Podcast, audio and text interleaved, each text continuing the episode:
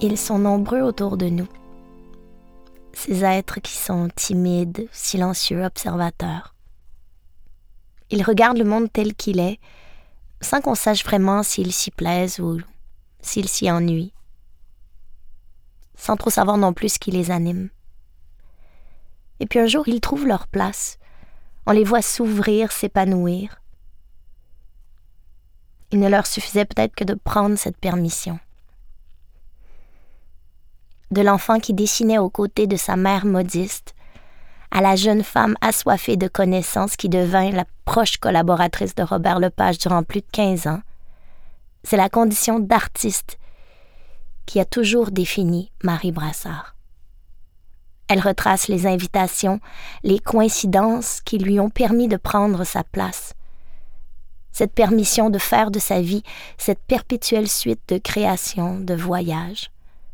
Elle nous relate ses premières fois, son parcours atypique, son goût pour le risque et la façon dont les rencontres façonnent l'existence et donnent naissance à de fabuleuses aventures artistiques.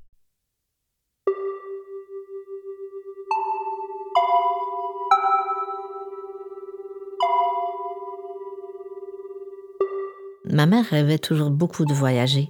Elle, rêvait de voyage, vraiment. Ils en ont pas fait beaucoup, mes parents.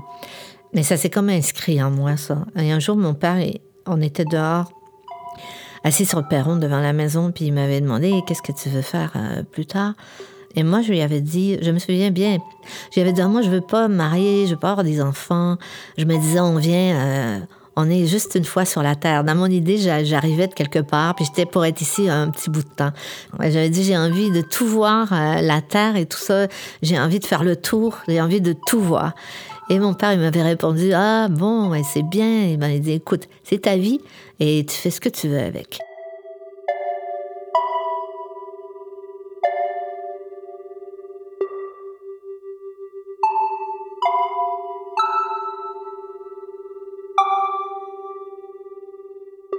J'aime dire que je suis une artiste parce que c'est comme ça que j'ai été désignée depuis toujours, depuis que je suis toute petite. Ma mère était artiste. Euh, elle était modiste, c'est-à-dire elle dessinait, elle créait des chapeaux. Et donc elle dessinait beaucoup. Alors je dessinais beaucoup avec elle. Et euh, donc on a toujours cru que je serais, euh, je deviendrais une artiste en art visuel. J'étais une enfant timide.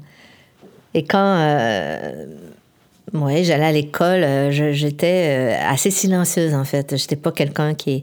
Euh, j'étais très curieuse, mais très timide et très petite. J'étais toute petite, donc c'est peut-être une des raisons pour lesquelles, quand j'étais en première année, on m'avait choisi pour aller sur scène et faire le solo dans un numéro qu'on faisait pour dans le contexte c'était l'anniversaire du curé. Et puis, euh, les enfants, les tout petits, on avait chanté euh, D'où viens-tu, bergère La chanson D'où viens-tu, bergère Il y avait le cœur des enfants qui posait les questions. Et moi, je faisais le, rôle de la bergère. Et je disais Je viens de l'étable de m'y promener, j'ai vu un miracle ce soir arrivé. Et c'est la première fois que je suis allée sur scène. Et je me souviens que, à quel point je m'étais sentie libérée. Parce que euh, le fait qu'on me donnait un espace, alors j'y avais droit donc je pouvais le prendre.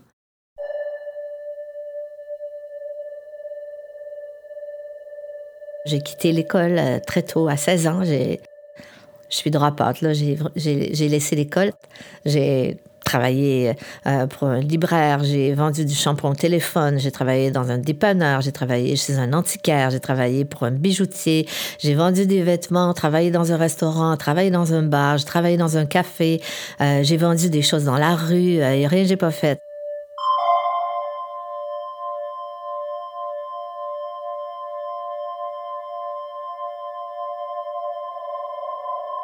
La seconde fois où je suis montée sur scène euh, dans un contexte semblable, j'avais 14 ans et c'était à l'école.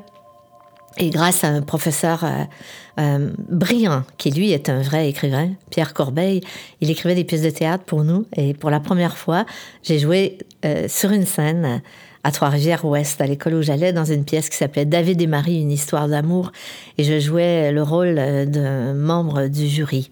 Et j'avais une réplique ou deux J'avais eu une espèce de bonheur immense et j'étais extrêmement investie dans ce, dans ce rôle.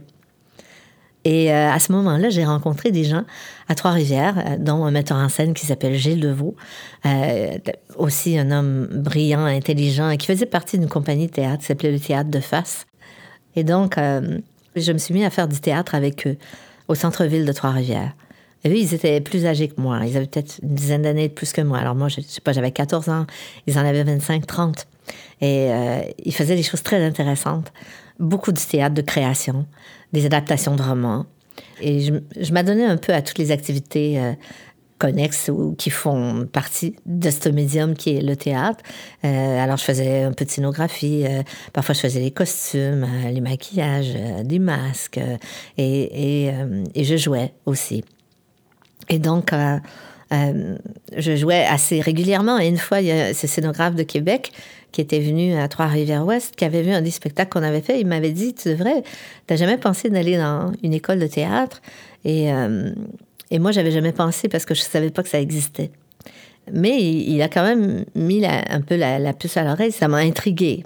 C'est resté dans, dans, mon esprit. Et, il y avait des gens autour de moi qui avaient déjà étudié au conservatoire. Alors, euh, eux, ils m'ont, euh, ils m'ont dit, tu devrais aller faire les auditions.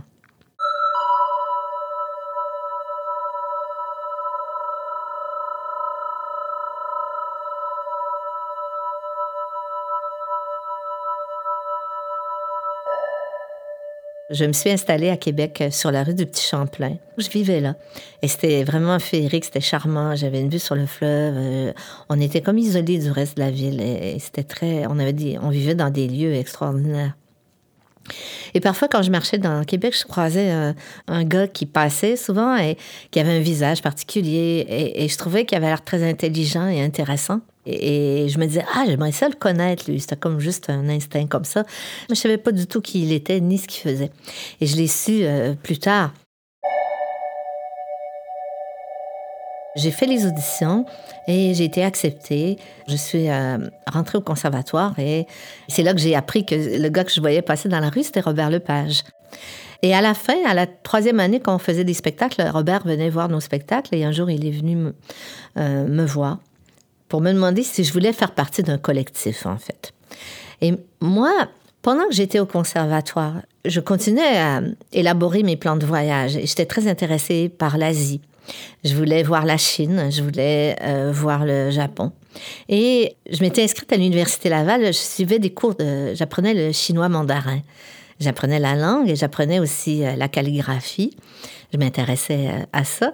Alors, à la fin de la troisième année, à la fin de nos spectacles, Robert Lepage vient me voir et me dit, Marie, on se connaissait pas beaucoup. On, avait peut-être parlé une couple de fois ensemble. On était timides les deux un peu, donc et il était venu me voir, il y avait Marie, est-ce que ça t'intéresserait de faire partie d'un collectif de création? J'aimerais faire un spectacle. Euh, et ce spectacle-là porterait sur l'immigration chinoise au Canada. Et moi, ça m'avait surpris, c'était une belle coïncidence. Robert savait pas du tout que j'étudiais le chinois. On partageait cet intérêt pour euh, l'Asie. Et je me suis dit, ah ben pourquoi pas, je vais faire le spectacle, puis ça va retarder mon voyage de peut-être euh, deux ou trois mois, et puis j'irai au Japon après.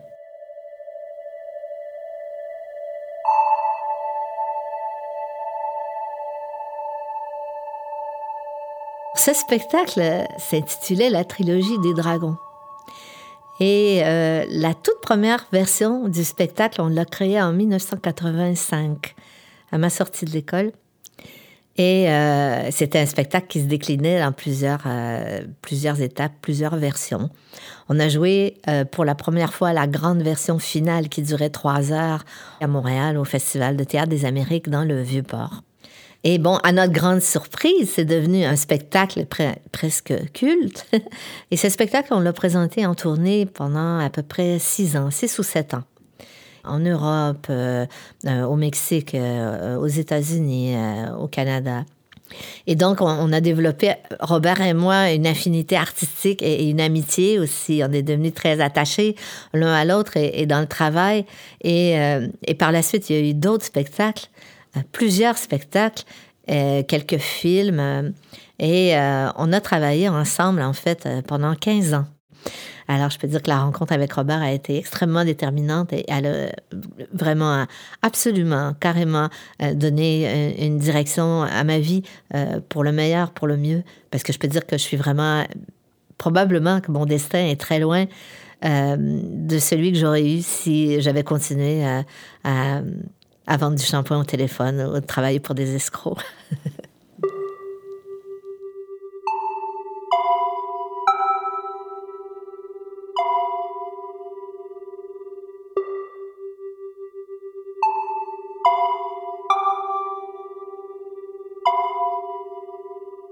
je peux dire vraiment que, cette rencontre avec Robert a été vraiment déterminante de plusieurs manières parce que d'abord, euh, il m'a donné la permission de, de devenir actrice. Euh, officiellement. Et au fil des ans, ce travail avec lui m'a aussi donné euh, la, confiance peut-être dont j'avais besoin et, la détermination pour devenir un metteur en scène et, et, artiste solo à mon tour. Et aussi ça va m'avoir permis aussi de, commencer, de confirmer en fait mon, désir et mon rêve d'enfant qui était de voyager euh, un peu partout et, et, ce que je continue de faire. Ça ne s'est pas arrêté.